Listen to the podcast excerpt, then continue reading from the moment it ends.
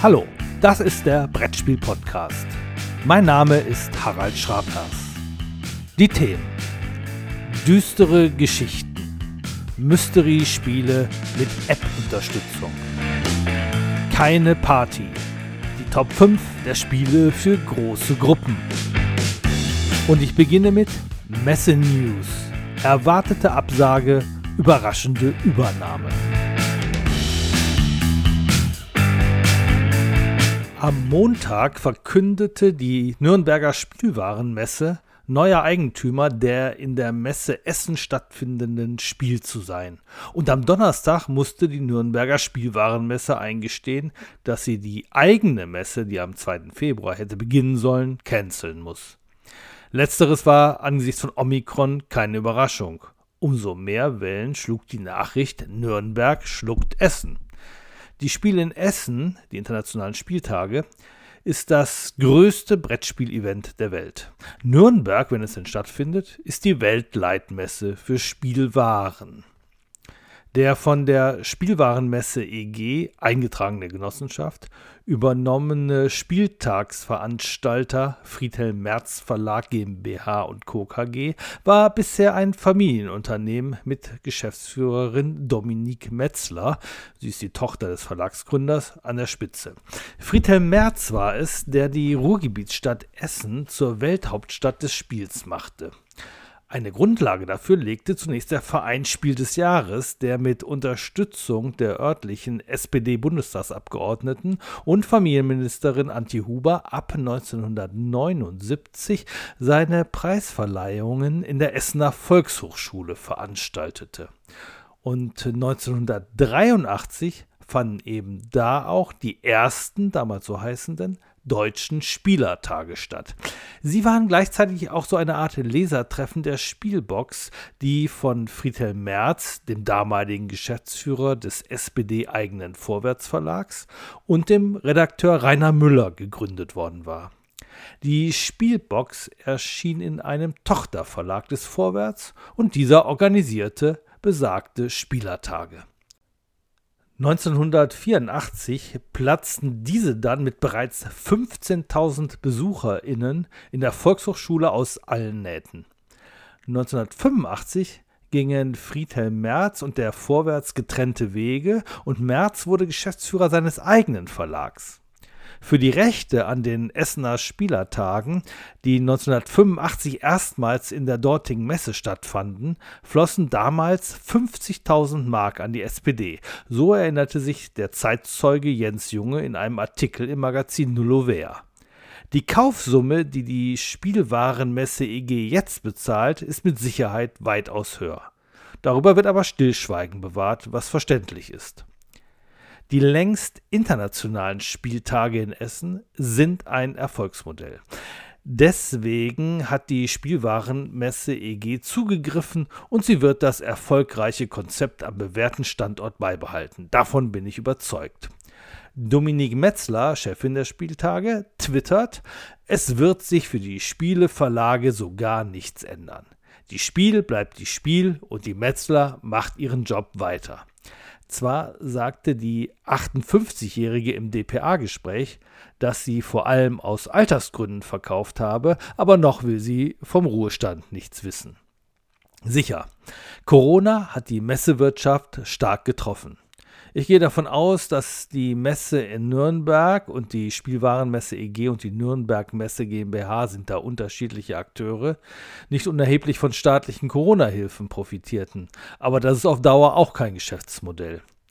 Die Spielwarenmesse hatte nach meiner Beobachtung aber auch schon vor der Pandemie durchaus an Bedeutung verloren. Früher kamen da die Händler Ende Januar, Anfang Februar vorbei, haben sich die Spielzeugmuster angeschaut und dann für das Weihnachtsgeschäft geordert. Und was nicht ausreichend geordert wurde, wurde erst gar nicht produziert. Das hat sich längst geändert. Messen sind schön für die persönliche Begegnung. Aber durch die globale Vernetzung kann man solche Sachen auch längst anders machen. Man kann sich anders informieren und man kann Dinge auch auf anderen Wegen ordern. So zumindest meine Beobachtung in der Brettspielbranche, wo der Zyklus, was im Weihnachtsgeschäft da sein soll, muss im Februar bestellt sein, längst nicht mehr stimmt.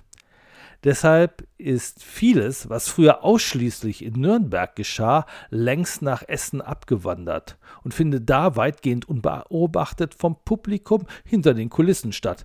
Geschäftsgespräche über Lizenzen, Pressetermine, Treffen mit Autoren, Autorinnen, Händlern und so weiter. Da der Brettspielmarkt aber insgesamt seit langer Zeit expandiert, war für Nürnberg das nicht besonders schmerzlich. Wenn der Kuchen wächst, bleibt für alle genug übrig. Die Pandemie ist aber aus meiner Sicht eine sehr viel größere Bedrohung für die Nürnberger Spielwarenmesse, als äh, diese kurzfristige Absage scheint. Denn der Ausfall der Messe in 2021 und jetzt in 2022 wird es nicht anders sein, der Ausfall der Messe hat bewiesen, dass man auch ohne Messe auskommt, denn die Umsätze boomen. Zumindest scharf rechnende Finanzvorstände werden sich fragen, wofür man heutzutage zu Geschäftstreffen noch durch die Welt jetten muss, wenn es doch auch Zoom gibt. Ich jedenfalls hoffe, dass die Zahl der Geschäftsreisen auch nach Corona, wenn es denn mal soweit sein wird, auf niedrigem Niveau bleibt, auch und gerade wegen der Notwendigkeit zum Klimaschutz. Dessen Notwendigkeit werden vielleicht auch scharf rechnende Finanzvorstände erkennen. Das heißt nicht, dass Messen komplett überflüssig werden, aber kleinere Stände, kleinere Delegationen und der ein oder andere bleibt vielleicht auch komplett weg und beschränkt sich im Brettspielbereich auf Essen. Allein deshalb ist es für Nürnberg ein Gewinn, Essen unter seine Fittiche genommen zu haben. Und neu dabei ist, dass die Branche nun eine wirtschaftliche Mitverantwortung für die Essener Spieltage übernimmt. In guten wie in schlechten Zeiten. In guten Zeiten bleibt der Profit gewissermaßen in der Branche, was einer der Gründe war, warum 1950 46 Spielzeugfirmen, heute sind es ca. 150, die Spielwarenmesse EG als Genossenschaft gegründet haben. Aus der Branche für die Branche ist ihr Leitspruch. Trotzdem ist das Engagement der Spielwarengenossenschaft für die Essener Spieltage eine Überraschung.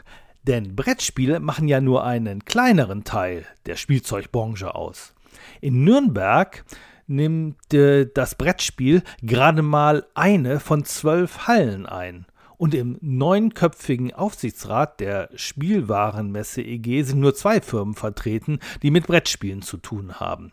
Der Konzern Simba, zu dem äh, die im Gesamtunternehmen recht kleinen Marken Norris und Zoch gehören, und Schmidt Spiele. Die stellen aber mit Axel Kaldenhofen immerhin den Aufsichtsratsvorsitzenden in Nürnberg.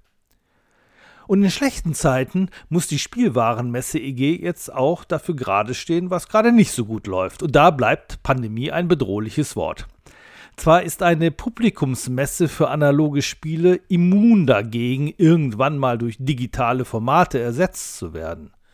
Im letzten Jahr hatte die Spiel zudem das große Glück, in einer Woche mit sehr niedrigen Inzidenzen stattzufinden, knapp bevor die vierte Welle auch NRW erreichte. Heute dürfte die Spielemesse gar nicht stattfinden. In NRW liegt die Besucherhöchstzahl für Publikumsmessen bei 750 Personen pro Tag. Anders übrigens in Bayern, wo wir früher immer vermutet haben, dass mit Söder ein konsequent handelnder Kerl äh, an der Spitze des Landes steht.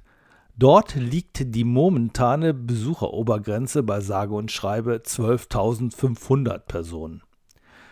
Deswegen war die Absage der Nürnberger Messe vermutlich besonders bitter. Hätte das Land Bayern sie behördlich untersagt, wäre klar, dass der Staat einen erheblichen Teil der Ausfallkosten übernimmt.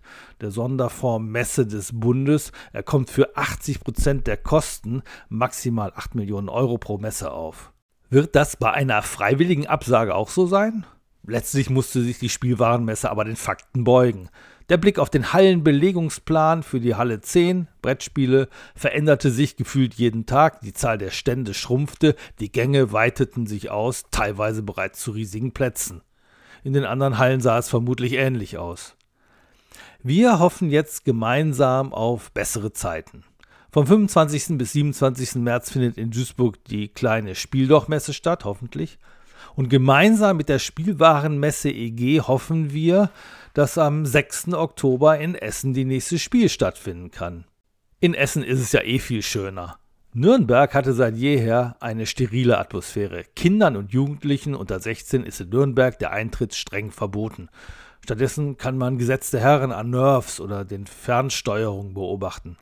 Und wirkliche Brettspiele werden da fast nirgends gespielt. Händlern und Unternehmenskaufleuten mag das gefallen haben, man hatte seine Ruhe aber schon für einen Medienberichterstatter ist das kaum brauchbar.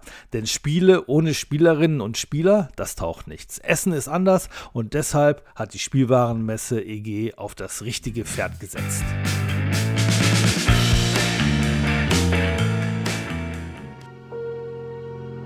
Sandra und Harry Fincher hatten ihr Leben lang von einem schottischen Landhaus geträumt. Und Shell House entsprach ihren Vorstellungen bis ins kleinste Detail. Die vorherige Hausbesitzerin hatte es im Jahr 1928 verlassen und seitdem stand das Haus leer. Beim Einzug stieß das Paar auf eine Vielzahl zurückgelassener Besitztümer. Die meisten entsorgten sie, behielten jedoch einige Antiquitäten und kuriose Gegenstände. Darunter befand sich eine kleine Balletttänzerin aus Porzellan, die wohl in eine Spieldose gehört hatte. Nach wenigen Nächten im neuen Haus begannen Sandra und Harry in der Dunkelheit seltsame Geräusche zu hören. Klopfen und Karzen, oft aus dem Zimmer, in dem sie die Tänzerin gefunden hatten. In einer Nacht vernahm Harry sogar leise Musik aus dem Dachgeschoss. Echoes, das Audio-Mystery-Spiel, heißt eine neue Spielerei bei Ravensburger. Matthew Dunstan und Dave Neal sind die Autoren. Es ist etwas Besonderes, nämlich ein Audiorätsel. Hier werden großformatige Spielkarten mit einer App verbunden. Die Spielkarte wird mit dem Smartphone mit der Kamera eingescannt und spielt dann das dazugehörige Audiofile ab. Nun gilt es, die Spielkarte dem richtigen Kapitel zuzuordnen. Sechs Kapitel gibt es und äh, zu jedem gehören drei Bildkarten, die letztlich alle in die richtige Reihenfolge gebracht werden müssen.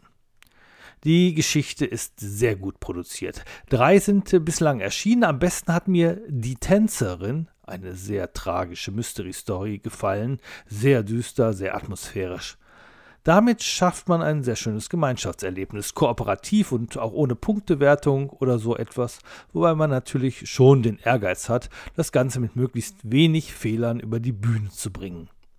Nachteil des Spiels ist die Schnittstelle zwischen dem Kartenspiel und der App. Die Kamera, der gelingt fast immer das korrekte Einscannen, das Erkennen der Karte, damit wir etwas hören. In den allermeisten Fällen sogar beim ersten Versuch, aber eben nicht immer. Wenn man nur 18 Mal scannen müsste, wäre das tolerabel. Aber leider, so die Praxis in meiner Gruppe, viele Audios muss man mehrfach hören, weil wir uns die einfach nicht merken konnten. Zumal die Bilder auf den Spielkarten manchmal gar nicht so recht zum Gehörten passten, was verwirrt und nicht schön ist. Viel einfacher wäre es, wenn man die zu hörenden Karten auf dem Handy-Display antippen könnte. Aber wir müssen sie scannen. Ist die Grundidee des Spiels eigentlich ein analoges Spiel oder ein digitales Spiel? Es scheint so, als ob hier zu sehr der Nachweis geführt werden sollte, es sei in erster Linie ein Kartenspiel. Sicher, die Karten sind hilfreich, um die Geschichte auf dem Tisch zu einem ordentlichen Geschichtsablauf zu puzzeln. So können mehrere Leute gut mitmachen. Aber im Grunde befindet sich der Kern des Spiels in der App. Und das Zusammenspiel mit den analogen Spielkarten wirkt, so wie es hier gemacht ist, nach kurzer Zeit erzwungen und unpraktisch.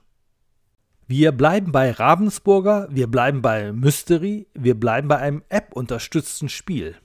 Neben den Audio-Mystery-Spielen gibt es bei Ravensburger ist die Reihe Mystery Games. Ihr entscheidet. Und in der ist mit Der verfluchte Geburtstag der erste und bislang einzige Fall erschienen, erdacht von Inka Brandt und Markus Brandt. Auch hier hören wir mal in die App rein.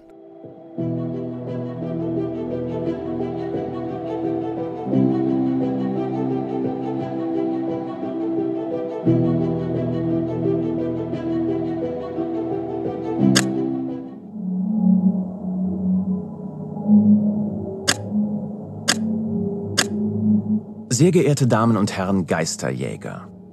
In Kürze werde ich in Hampton Mansion ein großes Fest geben. Leider überschatten unheimliche Vorkommnisse die Vorbereitungen. Ich werde das Gefühl nicht los, dass ein Geist seit geraumer Zeit im Haus sein Unwesen treibt. Ein Teil der Familie, das Personal und ein paar Gäste sind schon anwesend und manch einem ist bereits aufgefallen, dass etwas nicht mit rechten Dingen zugeht. Obwohl ich vorübergehend einen Sicherheitsdienst in Anspruch nehme, sind zwei meiner Gäste vorgestern überstürzt wieder abgereist. Ich bin verzweifelt und in höchster Sorge um meinen guten Ruf. Ich kann und möchte niemanden ins Vertrauen ziehen, auch meinen alten Butler nicht, und bitte Sie eindringlich, mir zu Hilfe zu eilen. Im Unterschied zu Echoes ist hier eins klar, das ist ein analoges Spiel. Die App ist nur Ergänzung. Sie liest lediglich die Spielkarten vor und das macht sie sehr, sehr ordentlich. Mehr aber nicht. Der verfluchte Geburtstag ist ein kooperatives Spiel und erinnert entfernt an die Abenteuer des Robin Hood. Diesmal laufen wir aber nicht mehr oder weniger frei über ein großes Spielbrett, sondern mit klar abzuzählenden Schritten mit unserer Figur über drei kleine Spielbretter. Das sind die Etagen eines großen Hauses. Zwischen ihnen kann im Treppenhaus gewechselt werden. Mit unserer Figur wollen wir die Türen der Zimmer erreichen, Zimmer, auf denen jeweils ein aufzudeckendes Plättchen liegt. Dieses fordert uns in vielen Fällen auf, eine der großen Spielkarten vorzulesen bzw. vorlesen zu lassen. Und äh, die Spielkarte stellt einen am Ende vor eine Entscheidung, entweder das eine oder das andere zu tun. So entsteht eine schöne und teils auch recht amüsante Geschichte, die aber auch düstere Elemente enthält, die sich in jeder Partie auch anders entwickelt, weil immer nur ein Teil der Spielkarten verwendet wird und die Reihenfolge der in den Zimmer gefundenen Plättchen ja auch immer eine andere ist. Das äh, Ziel ist aber immer dasselbe, nämlich Schlüssel zu finden. Schlüssel für den Apothekerschrank, in dem sich der Meistergeist versteckt. In den Fächern, zu denen wir Schlüssel finden, ist der Geist nicht. Optimalerweise finden wir also alle Schlüssel außer einen und das ist dann die Lösung. Wenn am Ende noch mehrere Fächer zur Wahl stehen, können wir raten. Kombiniert ist äh, das äh, Geschichtenspiel mit recht viel Mechanik auf weiteren Spielbrettern außerhalb der drei Stockwerke unseres verwunschenen Hauses. Jede Spielerin hat ein eigenes kleines Spielbrett, das mit einem recht interessanten Mechanismus vorgibt, was getan werden kann. In Kombination mit einem Farbwürfel kann ich da meine Zugweite erkennen, wenn ich im Haus rumlaufen will. Ich kann mich aber auch für eine von sechs weiteren Aktionsmöglichkeiten entscheiden. Insbesondere müssen wir regelmäßig genug Aktionen dafür verwenden, Geisterbekämpfung zu betreiben denn sonst stoßen wir von Panik getrieben an ein vorzeitiges Ende des Spiels, eine krasse Niederlage. Der verfluchte Geburtstag ist nicht nur Geschichten erzählen, sondern auch eben ganz viel kooperatives Brettspiel. Immerhin 16 Seiten umfasst die Spielanleitung. Beim ersten Durchgang haben wir es nicht geschafft zu gewinnen. Drei Fächer waren am Ende ungeöffnet, wir haben dann geraten und lagen falsch. Also haben wir es ein zweites Mal versucht. Teile der Geschichte wiederholten sich dann. Die ganze Einleitung in dem Fall kann man ähm, eh überspringen.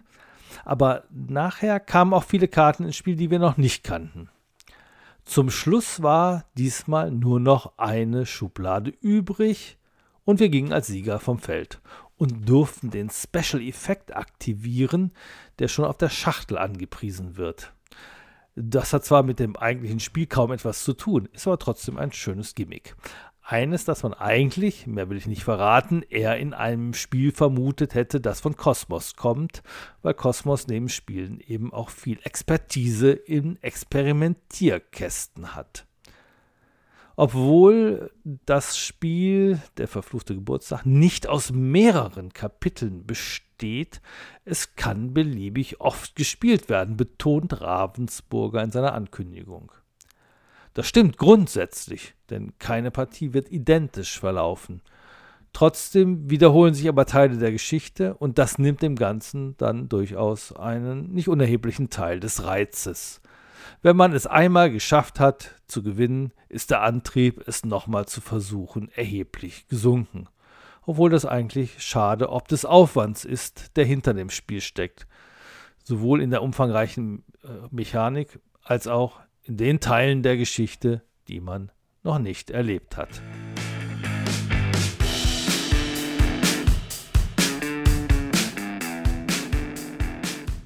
Manche Leute denken, die Pandemie sei die Zeit, in der man nur in sehr kleinen Konstellationen zusammenspielen könnte. Zu zweit oder mit Verweis auf den Puzzle-Boom ganz alleine. Klar, die Nachfrage danach hat kräftig angezogen, aber die Nachfrage nach Mehrpersonenspielen hat mindestens ganz genauso angezogen. Warum? Es gibt zwar viele Single-Haushalte, sie sind aber nicht die Mehrheit. Und außerdem, man darf sich ja auch noch mit einem anderen Haushalt treffen. Sogar mit mehreren, wenn man geimpft ist und die 10-Personen-Grenze beachtet. Ganz konkret war das bei mir zwischen den Jahren bzw. die gesamten Weihnachtsferien so. Wir trafen uns regelmäßig mit genau zwei anderen Familien. Mal der einen, mal der anderen, Mal mit allen, mal mit den einen und mal mit den anderen Kindern, die allesamt schon Jugendliche oder Erwachsene sind und den Jahreswechsel zum Heimatbesuch nutzten. Und da man pandemiebedingt ansonsten wenig Aktivitäten auf dem Programm hatte, man hatte Zeit zu spielen. Mehr als je zuvor und gerne alle zusammen. Bis zu zehn Leute saßen also am Tisch und die Spieleneuheiten, die für größere Gruppen geeignet sind, wurden einem ganz besonderen Stresstest unterzogen. Und deswegen gibt es heute ein Ranking der besten Kommunikationsspiele für große Gruppen. So als Zwischenbilanz. Denn für eine wirkliche Bilanz des Jahrgangs ist es ja noch zu früh, denn die Frühjahrsneuheiten werden erst in den kommenden Wochen bei mir eintreffen. Deswegen ein Ranking als Momentaufnahme. Und es sind mehr Spiele, die dafür in Frage kommen, als ich vorab dachte. Fiesta de los Muertos bei Game Factory, I Love Broccoli bei Cocktail Games, Last Message bei Yellow, Masterword Scorpion Masqué, Match 5 bei Synapsis, Really bei Hoch, The Decades bei Jumbo, Wortfabrik erschienen bei Piatnik. Das sind einige der Titel. Und manche davon hatte ich auch schon im Sommer auf der Terrasse ausprobiert. Da konnte man ja pandemiebedingt sich auch mit großen Gruppen sicher fühlen. Und äh, zum Jahreswechsel waren bei uns schon fast alle Teilnehmenden geboostert, nur die jüngsten fehlten noch, bei denen die Zweitimpfung noch zu knapp zurücklag. Aber inzwischen haben auch die ihre Auffrischungsimpfung. Insgesamt lagen gut 15 Titel auf dem Prüfstand. Einige schieden aus, weil sie nur mäßig bis nett waren, andere, weil sie für mehr als sechs Leute auch modifiziert ungeeignet erschienen und manche wegen beidem. Und daraus mache ich jetzt eine Top-Liste. Erste Frage: Top 10, Top 5, Top 3. Es geht ja nicht nur um eine Reihenfolge, sondern Top heißt, dass sämtliche genannten Spiele irgendwie ja auch Top sind. Ich habe mich deshalb für eine Top 5 entschieden, obwohl die Nummer 5 ein Wackelkandidat ist wenn ich mich frage, ob er jetzt wirklich top ist. Aber ich möchte ihn euch nicht vorenthalten. Also Nummer 5, Suspicious von Jeff Lay, erschienen bei Jumbo. Ein Spielleiter geht rund um den Tisch und zeigt allen Mitspielerinnen eine Karte mit einem Wort. Allen das gleiche Wort, außer einem. Der bekommt ein anderes, aber ähnliches Wort. Niemand weiß, wer derjenige mit dem falschen Wort ist, aber alle wollen es herausfinden. Jetzt schreiben wir einen Begriff auf, der das Wort beschreibt, das wir bekommen haben. Und anschließend noch einen zweiten. Dann Abstimmung. Hat die Mehrheit den Verdächtigen erraten? Der kann, wenn er enttarnt ist, noch seinen Kopf aus der Schlinge ziehen, indem er das Wort der anderen errät, was sich leider zumeist als recht einfach entpuppt. Suspicious verwendet die Grundzüge des Kommunikationsspiels Klassikers Agent Undercover, aber hier mit deutlich vereinfachten Strukturen. Da, dagegen ist nichts einzuwenden. Ein unkomplizierter Einstieg ist gerade bei sogenannten Partyspielen ja durchaus gern genommen. Allerdings geht es ja hier auch ein wenig zu Lasten der Atmosphäre. Mitspielen können hier acht Leute, Nummer 9 und 10 müssten dann jeweils pausieren. Platz 4 Give Me Five. Jacques Barrio und Dominique de la Scaffa sind die Autoren, erschienen bei Cocktail Games. In der Standardregel, die die beste ist, spielt man hier paarweise gegeneinander. Offiziell laut Anleitung mit bis zu vier Paaren, also acht Leuten. Zur Not geht auch fünf Paare und zu neunt könnte man drei Dreierteams bilden. Die Aufgabe? Die eine Spielkarte nennt ein Thema, zum Beispiel Sandwichbelag. Dazu kommt jetzt ein zufälliger Buchstabe, zum Beispiel G. Damit muss ich jetzt einen passenden Begriff zuordnen. Ich denke an Gurke. Haue mit der Hand auf die Karte Check und sage zeitgleich, also wirklich zeitgleich, säuerlich und beginne sofort zu zählen. 5, 4, 3, 2, 1 und statt 0 sage ich im Chor mit meinem Partner Gurke. Hoffentlich. Denn dann haben wir die Challenge gewonnen. Give Me Five ist kein Wohlfühlspiel, sondern Koordinationsleistung. Anspannung, Zeitdruck, aber ist schon was Besonderes. Es macht Spaß. Platz 3. So Clever von François Romain. Es erschien bei dem zu Asmodee gehörenden Verlag Repos Production. Das Spiel überrascht mich. Ich habe es schon ein paar Mal im Sommer gespielt und dachte, es würde irgendwann ausgelutscht sein. Es greift auf die Codenames-Idee zurück mehrere Worte mit einem Oberbegriff zu erklären.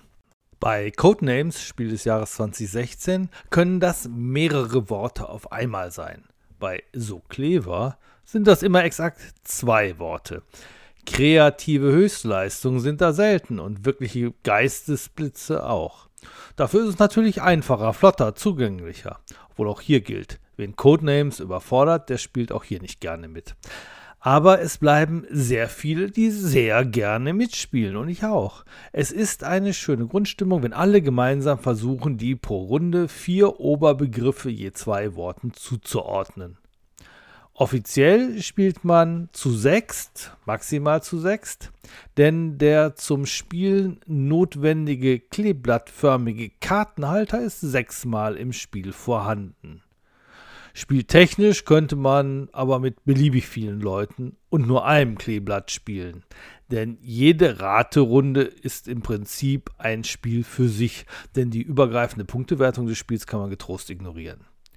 Dass es sechs Kleeblätter gibt, dient der Beschleunigung, denn dann denken alle gleichzeitig über ihre Oberbegriffe nach und schreiben sie auf. Wer also mit mehr als sechs Leuten spielt, vertröstet beim Aufschreiben die überzähligen Leute. Beim Raten sind dann eh alle dabei. Oder man kombiniert zwei so Kleber-Schachteln. Dann sind alle dabei. Funktioniert vorzüglich.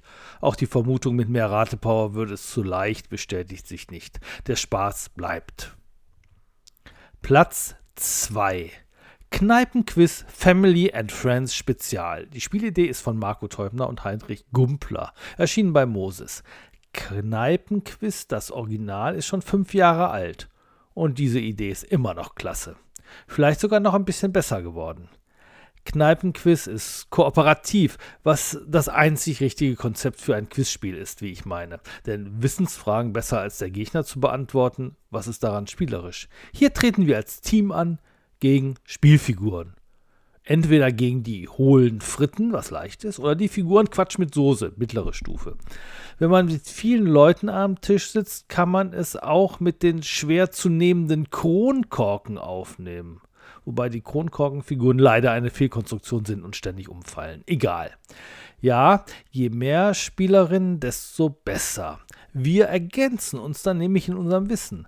Mal wissen die Älteren etwas besser, mal die Jüngeren sortiert diese vier Personen von jung nach alt. Capital Bra, Emma Watson, Alexander Zverev und Adele lautet eine der Quizfragen. Hättet ihr es gewusst? Das gefragte Wissensspektrum ist sehr breit. Und es gibt auch einige sehr, sehr aktuelle Fragen. Einziger Wermutstropfen in zwölf Monaten ist das Spiel nur noch halb so aktuell. Was dann schon ein wenig schade ist. Aber jetzt haben wir es sehr oft gespielt und uns immer gefreut. Auch über die fünfte Frage auf den Quizkarten, die der Kategorie Family and Friends zuzuordnen ist.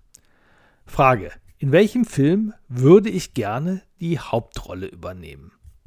Diese Frage lesen wir, obwohl es die fünfte ist, immer zuerst vor. Denn wir müssen uns ja zuerst mal darauf einigen, wer die Antwort dazu abgeben soll.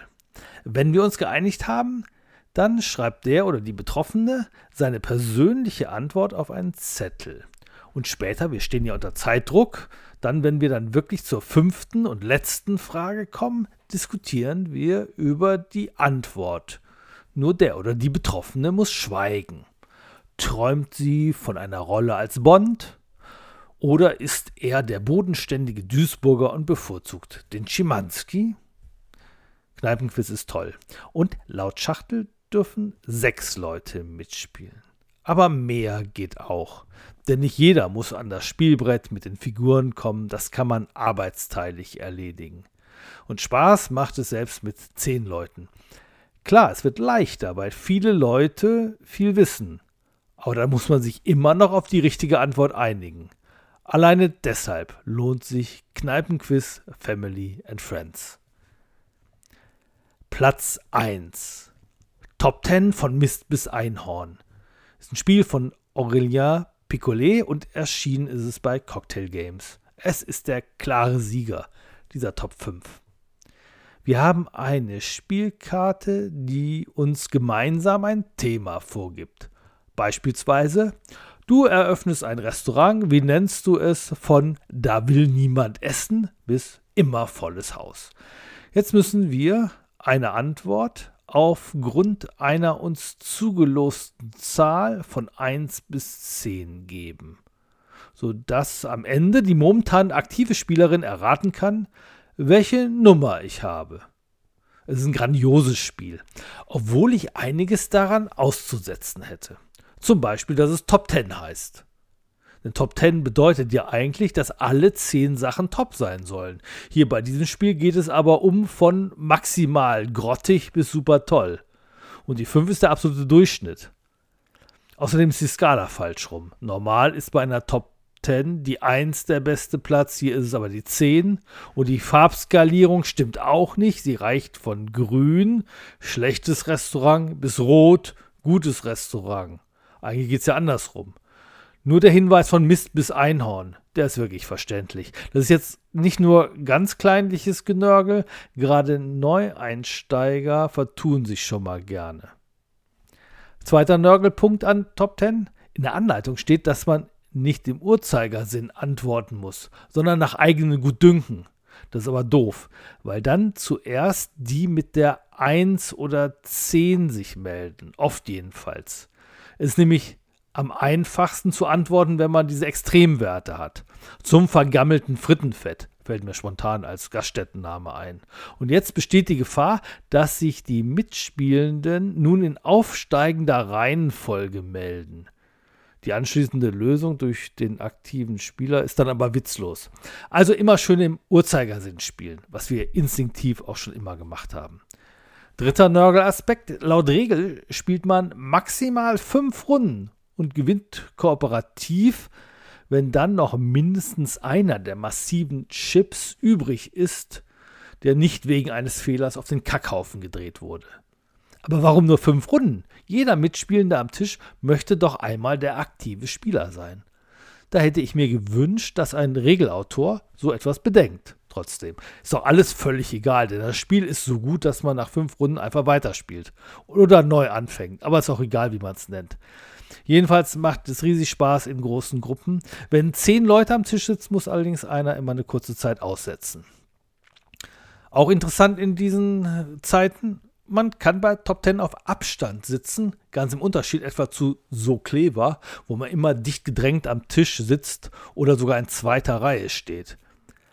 Bei Top 10 braucht man manchmal sogar Platz, weil manche Themen nicht mit einem Wort abzuhandeln sind, sondern eine mehr oder weniger raumgreifende Performance verlangen. Optimal ist Top 10 für acht oder neun Spielende geeignet. Ich habe es deshalb auf Twitter und Facebook kein Spiel für ungeimpfte genannt, worauf mich prompt eine Mail erreichte und mich fragte, warum ich das so ausdrücklich betont habe. Man könnte es ja auch zu viert oder fünft spielen, was stimmt. Und ab fünf macht es durchaus auch Freude, wenn auch nicht ganz so groß wie in ganz großer Runde. Außerdem schreibt er mir, es gäbe auch Großfamilien, die ungeimpft in einem Haushalt mit einem Besucher spielen könnten. Ich habe dem Mailschreiber geantwortet, dass mein Tweet das Impfthema nur verkürzt aufgegriffen habe. Weil selbstverständlich sollte man auch geimpft sein, wenn man nur zu viert an einem Tisch sitzt. Auch dann gefährden ungeimpfte ihre eigene Gesundheit und die der anderen. Zu neunt ist lediglich statistisch das Ansteckungsrisiko höher. Und ich habe geschrieben, was dem Mailempfänger sicherlich auch nicht gefreut hat, nur impfen reicht nicht. Wir benötigen alle den Booster, wenn wir gegen Omikron bestehen wollen. Äh, das ist das Schlusswort zu meiner Kommunikationsspiel Großgruppen Top 10. Spiele, die man auch Partyspiele nennt, was aber in Corona-Zeiten missverständlich ist. Es sind ja eigentlich nicht Partyspiele, weil keine Party, deswegen spielen wir. Danke fürs Zuhören beim Brettspiel-Podcast Nummer 17. Tschüss und bis zum nächsten Mal.